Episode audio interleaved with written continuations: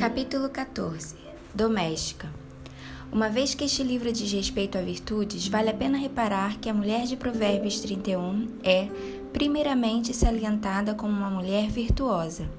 Mulher virtuosa, quem a achará? O seu valor muito excede de finas joias. Provérbios 31, 10.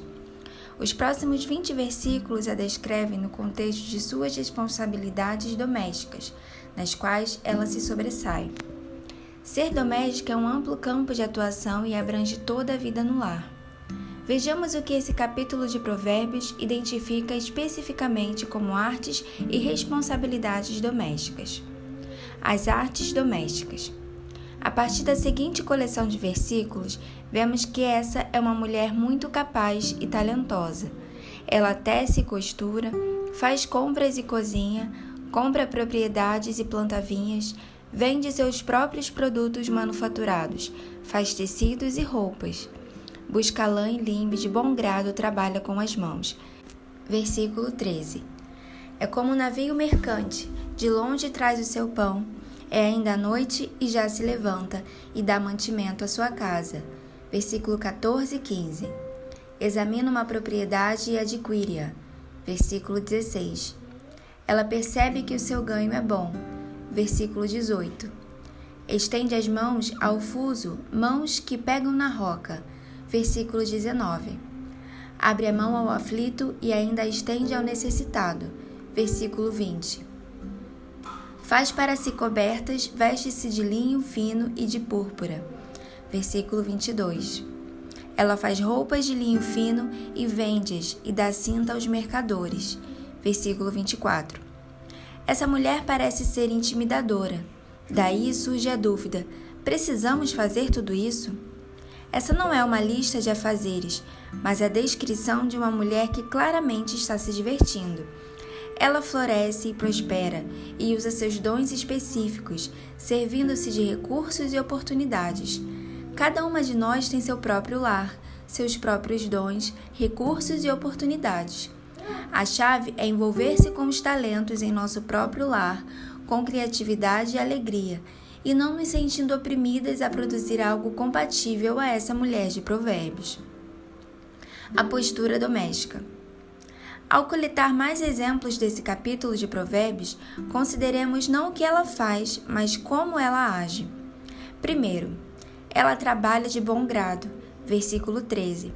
É uma empreendedora e não precisa ser instigada, lembrada e impelida. Segundo, ela não teme trabalhar duro, cinge os lombos de força e fortalece os braços. Versículo 17. Ela não é fraca, mas sim uma mulher forte. Ela não evita o trabalho pesado. Terceiro, seu espírito é generoso. Versículo 20. E cuida do necessitado. Quarto, no tocante à sua casa, não teme a neve. Versículo 21. Ela se planeja com antecedência e antecipa as necessidades. Ela não é pega de surpresa por coisas previsíveis, como o inverno. Quinto, o trabalho dessa mulher é caracterizado pela alegria. Alegra-se com o dia futuro. Versículo 25. Sexto, fala com sabedoria e a instrução da bondade está na sua língua. Versículo 26. A dona de casa precisa instruir em diversas áreas. Ela deve ser firme, mas amável, e a entrega com sabedoria.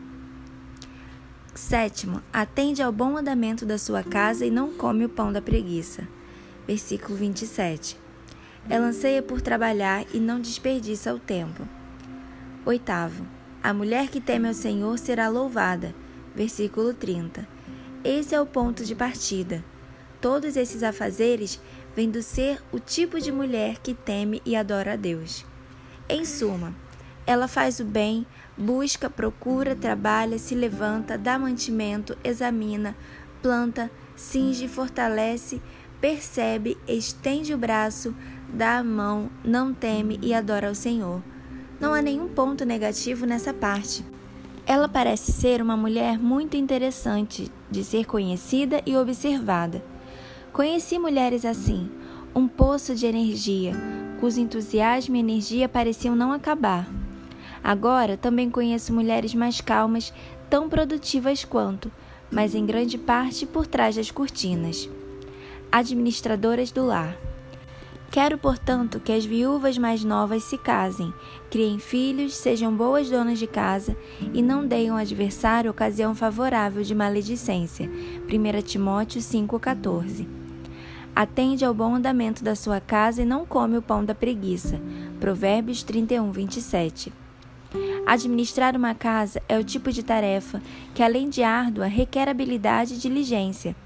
Se desejamos mudar o mundo uma casa por vez, então precisamos começar tomando o controle do nosso próprio lar. Não tendo sua própria casa, mas apenas um quarto, comece por ele. Como é o seu quarto? Você está sendo fiel no pouco? Caso não esteja, por que Deus a deveria colocar no muito? Só conseguiremos partilhar daquilo que já temos. A mulher tem o que compartilhar quando sua casa é alegre e prazerosa. Mas se a casa é desorganizada e desleixada, ela ainda não está pronta. O centro do lar. Tua esposa no interior de tua casa será como a videira frutífera, teus filhos como rebentos da oliveira, a roda da tua mesa. Salmos 128, 3. A esposa é o coração do lar. Ela tem uma posição central que lhe foi dada por Deus. Ela é fonte de grande bênção. Percebam o que também é central nesse lar a mesa. Crianças reunidas ao redor da mesa, caras de fome, ansiosas. Esse retrato deve nos fazer ver como Deus valoriza a comunhão à mesa. A mesa do lar é uma sombra ou figura da mesa do Senhor, ao redor da qual tomamos do vinho e partimos o pão todos juntos. Quer dizer, trabalho duro, alegre, antecipação, sacrifício. É como um navio mercante, de longe traz o pão. Provérbios 31, 14. Ela edifica o lar. A mulher sábia edifica a sua casa, mas a insensata com as próprias mãos a derriba. Provérbios 14, 1. A fim de instruírem as jovens recém-casadas a amarem ao marido e a seus filhos, a serem sensatas, honestas, boas donas de casa, bondosas, sujeitas ao marido, para que a palavra de Deus não seja difamada. Tito 2, 4, 5. Deus é nosso Criador. Imitando, somos nós também criadoras. A dona de casa é uma mulher que está construindo seu lar. Ela não apenas constrói, mas também o ama. Ela toma domínio. Ela se dedica à família. Ela estuda os negócios da casa e cuida deles. Durante todo o processo, ela desfruta desse chamado. Ela é prudente. Ela compreende que seu lar é um tijolo no grande projeto chamado cristandade. Sem lares cristãos, não pode haver cultura cristã. Ela preenche o lar. Com a sabedoria edifica-se a casa e com a inteligência ela se firma. Pelo conhecimento se encherão as câmaras de toda sorte de bens, preciosos e deleitáveis.